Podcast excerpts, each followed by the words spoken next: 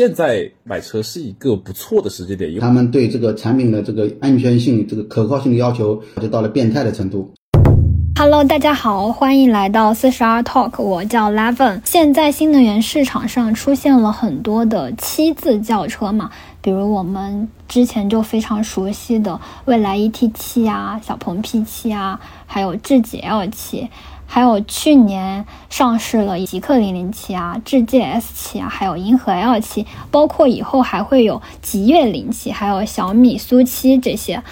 那去年上市的极氪零零七和智界 S 七，它们两个都是处在二十到三十万区间的轿车嘛。那我们今天呢，也邀请了这两个车系的车主来分享一下他们的买车经历。一位是智界 S 七的车主琛哥，那另一位是极氪零零七的车主二十一。两位先来给大家打个招呼吧。大家好，我是苏州的出车主，呃，我年纪会大一些，我今年五十了，然后我那个。呃，S 七的车主就是他那个预售开始我就预定了，然后呃发布会当当场第一天我就转了大定，所以是最早一批的 S 七车主。然后我定的版本是那个 Max 版本，就是它的那个后驱呃七百零五公里的那个版本。呃，我相信大部分绝大部分的车主应都是定了这个版本。你当时定这个的时候，就最终是花了多少钱呀？呃，他那个有些优惠嘛，它的总价是三十二万九千八好像，然后给了一些优惠以后是二十八万多。嗯，大家好，我是二十一，然后今年的话二十七岁吧，算虚数。我现在在广东东莞，呃，我是零零七的车主，我是一我的版本是四驱智驾，然后我的选配可能会比较多，选配的话基本基本都选了，所以到最后边我车落地价大概是三十万两千多的样子吧。我是呃极客的铁粉了，所以这台车我从去年年初它还叫 CS 一一的时候，我就开始在关注这台车，然后一直等等等等等等到去年年底十二月二十七号在发布会上就直接直接大地了。我好呀，那呃我想问一下，两位是为什么会买新能源车呢？那个琛哥，你是应该不是第一辆车了吧？不是，呃，我之前有一辆问界的 M 五。呃，之前是油车，家里有有过一辆那个轻混。你是为什么会想着买新能源车呀？因为碰了电以后，总会觉得电车会更加的呃好用一些，主要是操控啊，开开起来会比较舒服。然后呢，我本身呢是那个啊比较喜欢技术的，呃，所以那个因为新能源车在技术层面上比油车还是有着有着代差的。就说要领先至少一代两代的，所以在各种方面，你像油车就买买来就觉得好土好落后。你问节目应该是增程的版本吧？对对，我是 M 我是 M 五的第一批客户，前年两个三月份三月初提的车。哦，那你觉得这个纯电车开下来，你会觉得跟增程啊，或者轻混，或者跟油车会有什么不一样吗？其实那个增程车它也是纯电驱嘛。只是只是说它的那个能源提供的方式，除了你充电以外，还有一个增程器在发电。那么我觉得最大的区别就是呃两种焦虑，纯电车的焦虑呢，就出去以后怕补能的焦虑。其实增程车它也有焦虑，也增程车的焦虑就是因为它电池小，四十度电池，然后像我上下班呃三两天到三天我就得充一次，就是有个短期频繁充电的焦虑，因为有时候。嗯，因为四十度电池，有时候你开了两天以后呢，刚好第三天想跑一个远一点的地方，发现电不够了，充充吧还得等。当然有油，但是你因为有了电以后，你再用油，你总觉得用用油是不划算的，因为成本下降好几倍。所以呢，实际上呢，这个用增程车呢，有一个充电的焦虑，但这个充电焦虑呢，它不是补能焦虑，也是焦虑的。所以我现在买呢，我就呃订了纯电的车，我觉得这个呃排除了一种焦虑，换另外一种焦虑，所以。呃，这但是因为这个用纯电车呢，这个用正常化的纯电，它的这个驱动方式都是一样的，所以驾驶啥方面来说，我觉得是呃没有区别，只能说车型与车型有区别，但就是驱动方式因为都是纯电嘛，所以加速来好也也好，这些都是差不多的。S 七实际上是给我爱人买的，我自己还订了一台 M 九，还没还没有交付呢。然后那个呃，我因为我之前。我我是花粉啊，我其实我其实以前不是花粉，华为被制裁以后我就变成花粉了。我以前是果粉，然后 华为被制裁以后，我就果粉转花粉，全家的那个呃，就是因为本来苹果都是这个全家套装吧，什么都有，现在全部换成了华为。然后呢，有华为有车以后，就开始关注华为的车。从买了 M 五以后，因为使用体验还挺好的，就开始关注它的其他的车。因为家里本来是油车嘛，然后就把油车慢慢的淘汰。呃，准备就全部换成了这个纯电的。嗯，你那个问界 M 五还在吗？还是卖掉了？还还还在，还在，还没有。我等 M 九来了，我才才把它卖掉，也不卖，我我就送给送给亲戚开了。二十一呢？你你应该是第一辆车吧？严格意义上属于我的，确实是第一辆车。在这台之前，一般是开我爸淘汰下来的一台老油车，就是一台，想想看啊，刚刚把它前上周把它刚卖掉，是一台十二年的。老 S 六零二点零 T L 五的那个一台沃尔沃 S 六零，那个车真的折磨我好久了。嗯，你当时是为什么想着会买新能源车？其实这个事情还挺复杂的，因为其实我三年前刚毕业的时候，对于这些东西真的完全都不理解。而且众所周知，国产车也是大概是在二零二一年那个时候开始崛起的嘛。当时刚毕业的时候想的是。哎，家里面给我买台宝马差不多了，宝马挺好的。那个时候也不懂车，但是后面开始越来越接触以后，发现发现哇，国产车怎么突然一下这么好了？比以前自己对这种车的这种理解。浅薄的理解就完全推翻掉了。那个时候也想了，也想了很多。嗯，这三年看过很多车，也试过很多车，也想了想自己的需求啊这些东西。就像刚才陈哥说的那个非常经典的，我看过很多很多增程车主都会遇到的问题，就是实际上以为自己又可以有又可以呃加油，又可以又可以充电，觉得很很完美，但实际上大部分时候都还是在用电，然后电又不够用。所以我后面想了想，确定了自己的这种需求以后，因为我不会开长途，绝对不会开长途，也不会在节假日的时候长途旅行之类的这种，所以纯电车绝对就是我的唯一的选择。我不会想着去呃去考虑增程啊那些什么的。前年的时候，我会去担心，就是纯电的它的补能啊，它的电池的一些衰退啊，或者说电池的一些这些这些各种各样的问题，因为它那个时候对大家来说还算是算是一个比较新的东西吧。对。但是后面后面这两年发现这个电池的技术、电机的技术这些东西真的就是突飞猛进，我就觉得好像现在买电池不用太担心说什么啊，以后这个电池不够用啊，或者说充电什么，而且现在现在充电很夸张了，现在充电的速度真的很夸张了。我觉得如果身边呃身边有那种。这种超快充站的话，真的就跟加油没有什么太大区别了，因为加油也要跑到加油站去加，那跟我跑到充电站去是一样的，充个电很快。我觉得这这些东西完全可以满足我的需求，我就觉得这个时候买一台这种纯电车，我觉得就是不会有太大的问题。因为其实我遇到很多人，他们会很怀疑这些东西。会很担心这些东西，会担会有里程焦虑啊，会有会有电车的使用焦虑啊。这个事情接触了很多人，接触了很多事情以后，就明确了我对这个东西的需求。嗯嗯。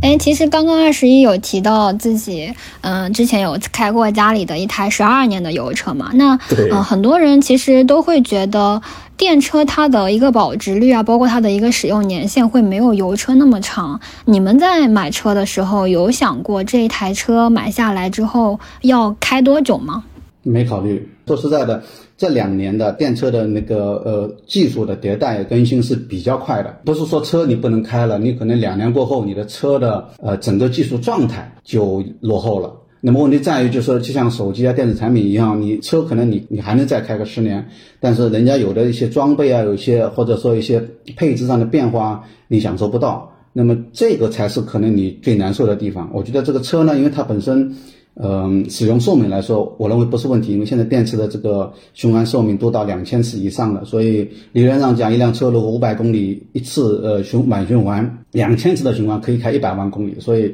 你说这个车它能用好久好久，呃，所以实际上真正逼着你换车的这个原因应该是。呃，技术的迭代，就是你，比如说现在拿了一个十年前的旧手机，你可能是受不了的。所以这个你要考虑残值的话，那那么在这个准电子产品，其实汽车实际上是个电子产品了，几乎变成了快消品了，已经不是那种比如说耐用消费品这样的，就是跟跟手机一样，两三年它就有有一个迭代。所以你要考虑残值，我觉得没没有必要，因为自己折磨自己。我觉得主要是陈哥比较有比较有实力，非常的有实力，也也不是。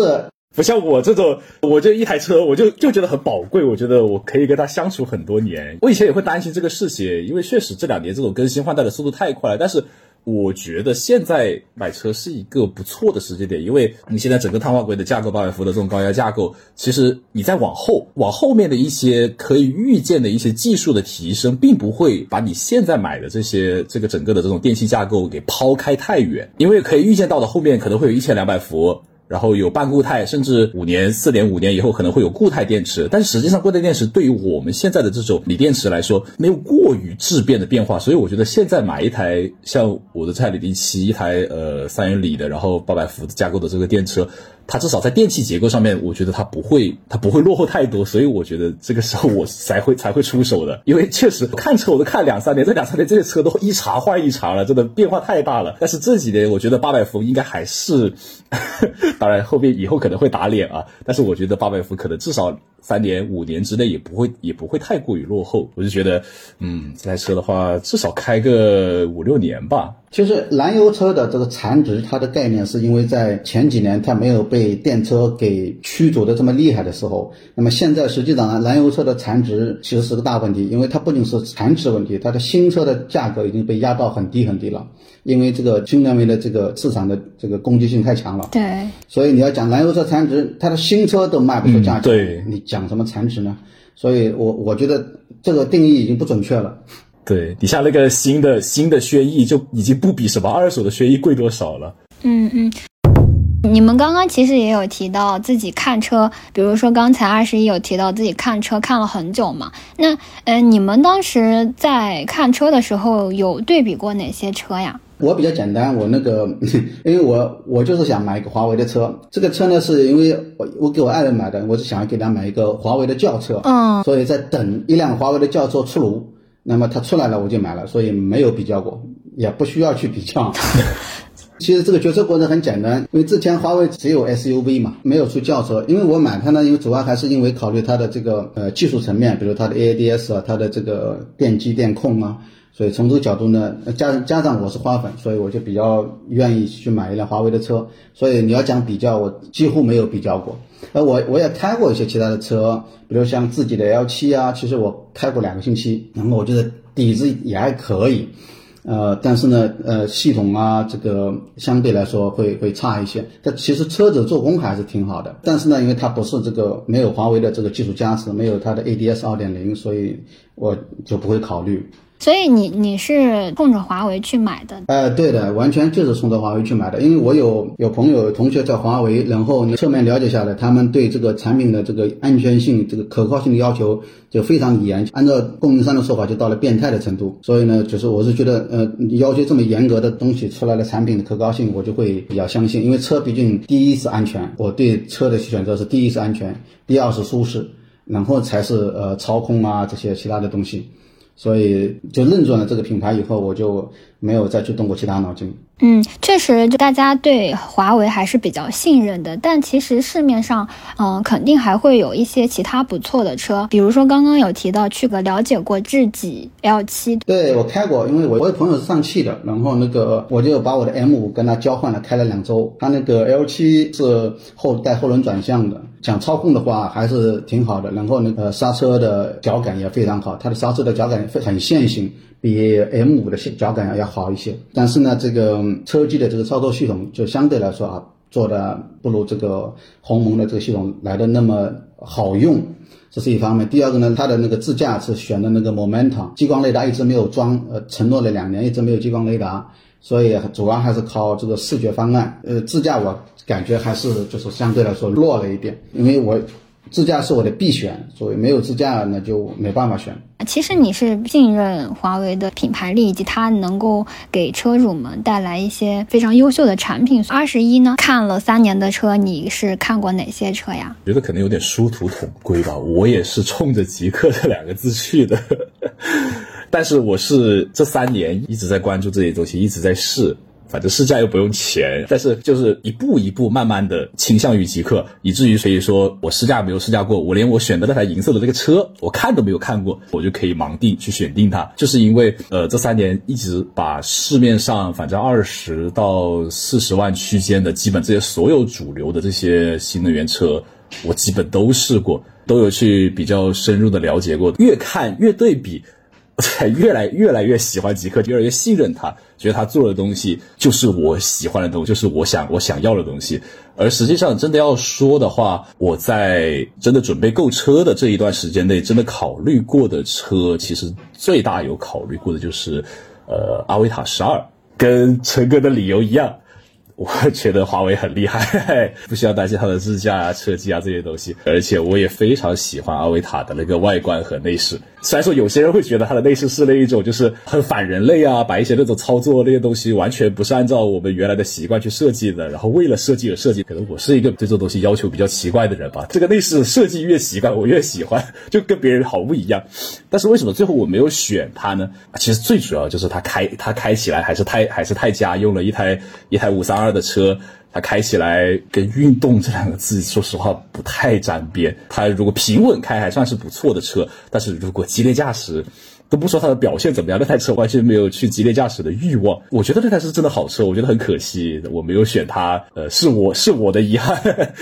所以主要是对比阿维塔十二，然后后面去试驾了以后，发现真的上手以后发现它还是给不了我这个感觉，然后我最后还是选择了我更信任的极客。而且怎么说呢？呃，信任极客也算是信任华为嘛，毕竟极客现在我这台车上的这台 NGP 就是呃大白老师，就是陈奇老师在主导带的团队在做的嘛。陈奇老师原来当当时也是从华为出来的嘛，同宗同宗同源。你有考虑过智界 S 七吗？因为这两台车它其实上市的时间都是隔得不远，然后价格也差不多。嗯，没有考虑过。因为因为我对奇瑞有一些不是很好的固有印象，刻板印象。对对对，奇瑞信不过吧？而实际上，它表现出来的东西确实值得我的不信任。嗯，哎，其实还想问一下你，大家在呃对比零零七的时候，很多人都会用特斯拉去呃和零零七做比较嘛？你有考虑过特斯拉吗？没有，从从来没有。如果在三年前让我买一台车的话，我可能就会买特斯拉的 Model 3或者买一台特斯拉的 Model 3 P，因为其实我对特斯拉也感兴趣比较早，我可能两三年前就一早就去试过了。嗯，那个时候它确实是全全国甚至全世界的这种纯电的绝对的领军领军企业。试过了以后，我发现就算是在两三年前，我觉得特斯拉也已经。满足不了我对一台纯电的智能的这些一个车的这种需求了，更别说放在放在现在，那个换新版多少钱？二十有优惠吧，反正差不多也要二十六万。我我几乎没有任何没有任何理由去选它，所以我从来从来没有考虑过这。你刚刚提到它的那个智能化，它没有让你有下单的冲动。你说的智能化是体现在哪些方面啊？就很简单，特斯拉这么多年了，它的导航还一直很难用。它的导航一直很难用，它的 FSD 还没有进中国。我所以我不知道它它到底智能化在哪里。除了它，呃，可能它在它的车机上面给的接口比较多。你是一个比如说比较喜欢钻研这种东西的人，呃，可以把你的智能家居跟那个特斯拉靠那个比如说像那个 Home Assistant 去把它连接在一起。除了这一个东西，然后再加上它一些软件上面的优化比较成熟的这些优化以外，我觉得没有什么非常。明显的那个优势在里面，真的。它特斯拉其实它是有它的优点的，但是它的优点对我来说不是很重要。就像经常看呃莱因哈特天天吹他的 Model 3，就是说它的它踏板很好用嘛，它的那个踏板的调教啊这些东西很好用嘛。确实，我也承认它的踏板确实调的非常好，但是这个东西不是我所需追求的一个东西。对我我其实很多这些因素是很平等的，我不会说。啊，我特别在乎某一个因素，这样子，就像安全，我在乎，但是我不会把它摆在第一位。你让我说一个摆在，你让我说一个摆在第一位的，那可能只有，呃，也只是稍微突出一点的，可能只有设计。我还是蛮喜欢去看这些车的一些设计细节的。哎，那琛哥，你你刚刚其实有提到，你主要是会买跟华为合作的一些车型嘛？那你其实是没有考虑过零零七的，呃，没有，我就是没有考虑过其他车型。刚刚二十一也有提到，他没有买智界 S 七的一个原因，其实是对奇瑞有一些刻板印象。那你在买车的时候，我也有啊。你我买问界的时候，我对赛力斯也有也有这个。疑惑啊，因为毕竟是个没怎么听说过的小公司，都没怎么产过什么好车。但是我主要是基于对华为的信任买。我订这个车的时候，我那个。没见到车，没试驾过，然后我就买了。直到那个什么，我大定完了以后，我才看到样车，就是样车展车才看到，更不要说试驾了。主要是基于对华为的这个信任去买的。我说我了解的就是很多公司，比如说你之前可能能力不行，跟华为合作几年以后，这个公司就会有非常大的变化。比如像长江存储啊等等，会被华为会带动起来，华为会把这个企业的能力给带起来。所以呢，这个只要华为去全力以赴去做这个事情，那么就可以信任去买。哎，刚刚聊的时候，我突然想到，嗯，二十一之前考虑过阿维塔十二嘛？那阿维塔十二其实也是有跟华为合作的。那琛哥，你为什么没有考虑过阿维塔十二呀？因为那个 我不喜欢长安这个品牌。然后第二个呢，那个阿维塔十二的这个就是刚刚二十一也说了，它的这个三电技术是落后的，它的这个实际上它的 ADS 的硬件配置也是呃上一代的技术。我是我是那个理工科的，所以我是数据控。我会比较它们之间的数据。那么阿维塔十一的这个电机的它的效率更低，呃，虽然扭矩大，但是加速度还不如扭矩小的功率更低的这个智界智界 S 七。然后那个能耗也高，因为因为电机的效率低，能耗也高。然后它的那个电电池也是两 C 的，就是它实际上是阿维塔幺幺的同平台技术的两年前的这个技术。嗯，所以这个。然后它的这个，因为自家的这个硬件方案是用的这个九十六线的三激光，也是一个比较呃老的方案，就是把把激光雷达放在保险杠上，因为它这样子，它的那个前向前向的这个探测距离就缩短了非常多。所以这个这个做就就从技术层面来说呢，我就很难，因为本身这个这个电车的这个呃技术迭代就比较快，然后你再去买个两年前的平台的技术。就就已经落后两年了，所以 要买那肯定是买呃最新的这个，目前来说你能买到的最新的平台技术，呃这样子你才会就是让你对这个车的喜爱可以延续的时间久一点。刚刚琛哥有提到，在买车的时候会比较在意的一个因素是智驾，对吧？对对。那刚刚二十一有对，刚刚二十一也有提到是比较在意性能。那除了这些因素之外，你们还有什么因素是在买车的时候是比较在意的吗？我第一是安全，有些车，比如说你在，你看小鹏那个车在路上磕了个石块就烧起来了，这种你就没办法去考虑。小鹏的那 P7i 拐弯的时候，可能驾驶员视线盲区没看见地上地面有个石块，然后底盘上磕了一下就就烧起来了，像像这个就没办法去去接受，因为。呃，电车的这个安全还是还是第一位的，因为它一旦着火的话，这个燃烧速度太快，所以呢，我我是第一考虑安全，然后其次才会考虑这个像舒适啊，是不是好开啊等等。所以从这个角度来说呢，我对比下来，我觉得还是我只只能信任华为，所以就没看其他品牌。那如果华为跟别的品牌有合作多个多款轿车，那你会在这多款轿车当中是按照你刚刚说的这一些因素来进行选择？对，如果说它跟呃它跟北汽也有。合作，但现在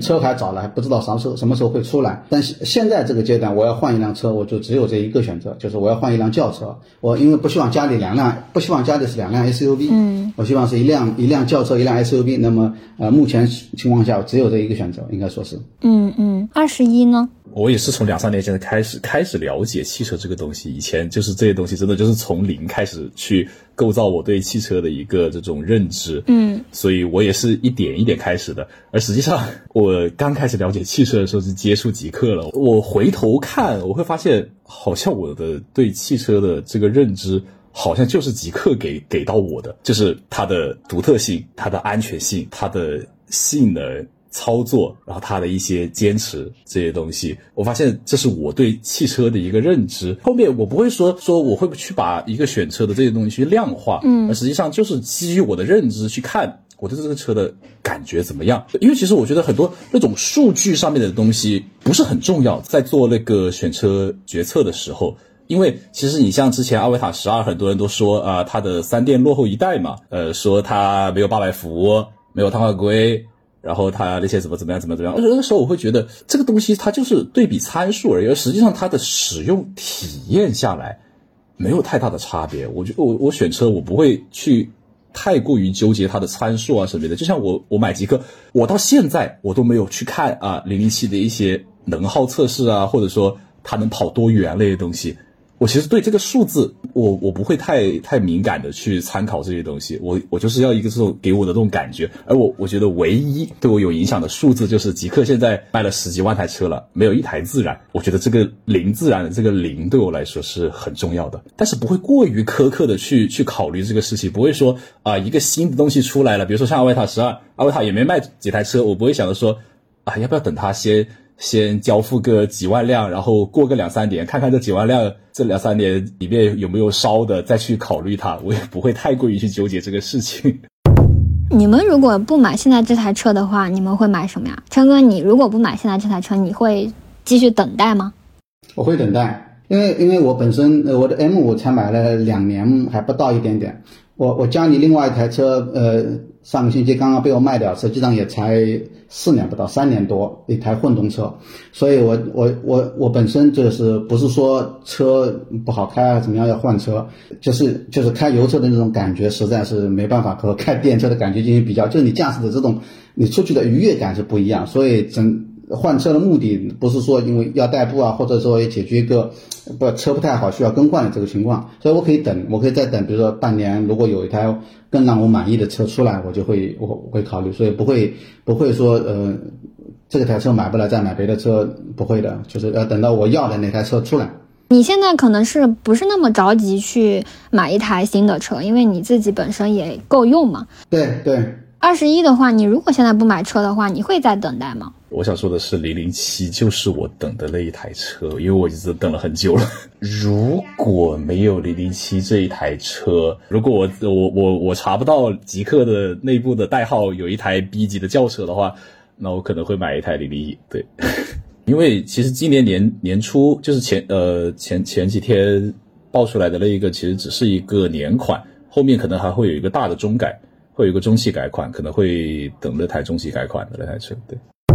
还想问一下大家在用车方面嘛，因为你们现在也提车了嘛，虽然时间不是很久，那短暂的使用了一段时间之后，你们目前对于这台车的满意程度怎么样？如果让你们打分的话，比如说十分，你们能打到几分？我那天在 A P P 上发发帖子，我的 A P P，我给我给自己给打了打了九分。因为我呃基本上都很满意，会有一些小的 bug，但是那些小的 bug 就是软件上你可能下一个 OTA 或者下两个 OTA 就可以解决的，对于我来说就就不 care。那么在就是硬件层面啊，其他层面我呃基本上都是满意的，所以呢就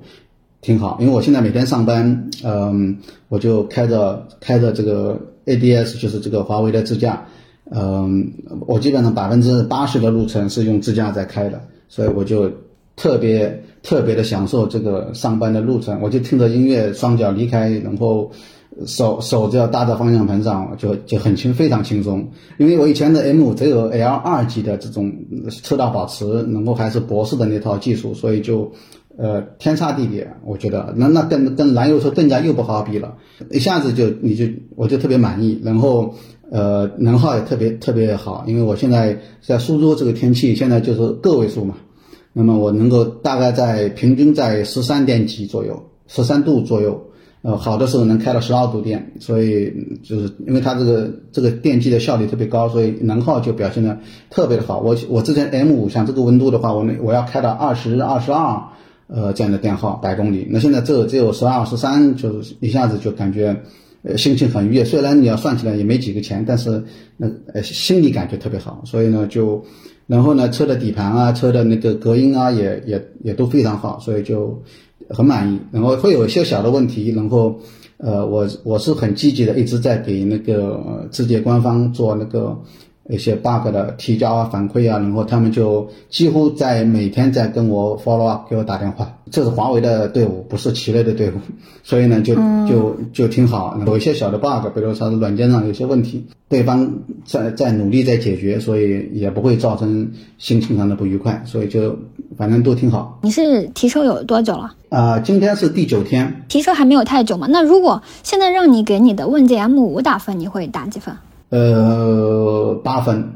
七分、八分吧。它分数比较低一点的原因是你刚刚提到的那个关于支架上的一个缺。它在整个硬件配置上会差别有差别了，呃，比如说支架没有，对吧？这个你就有很大差别。那个底盘还是可以，但是呢，那个呃，因为在平这个增程的平台是个四百伏的平台，而且也相对比较旧一些，所以能耗上也也差别挺大的。嗯，呃，然后那个 NVH 上面也会比这个 S 七会差一点点。我自己测过，那个我有一个呃噪声计，嗯我有噪声，我有噪声计，我有那个空气质量监测计，我都有新车我都自己测的。嗯然后我测过，大概呃在同样同样道路上、同样时间点、同样道路上，S 七的这个噪音值在八十码的时候会比 M 5会低一个分贝多一点，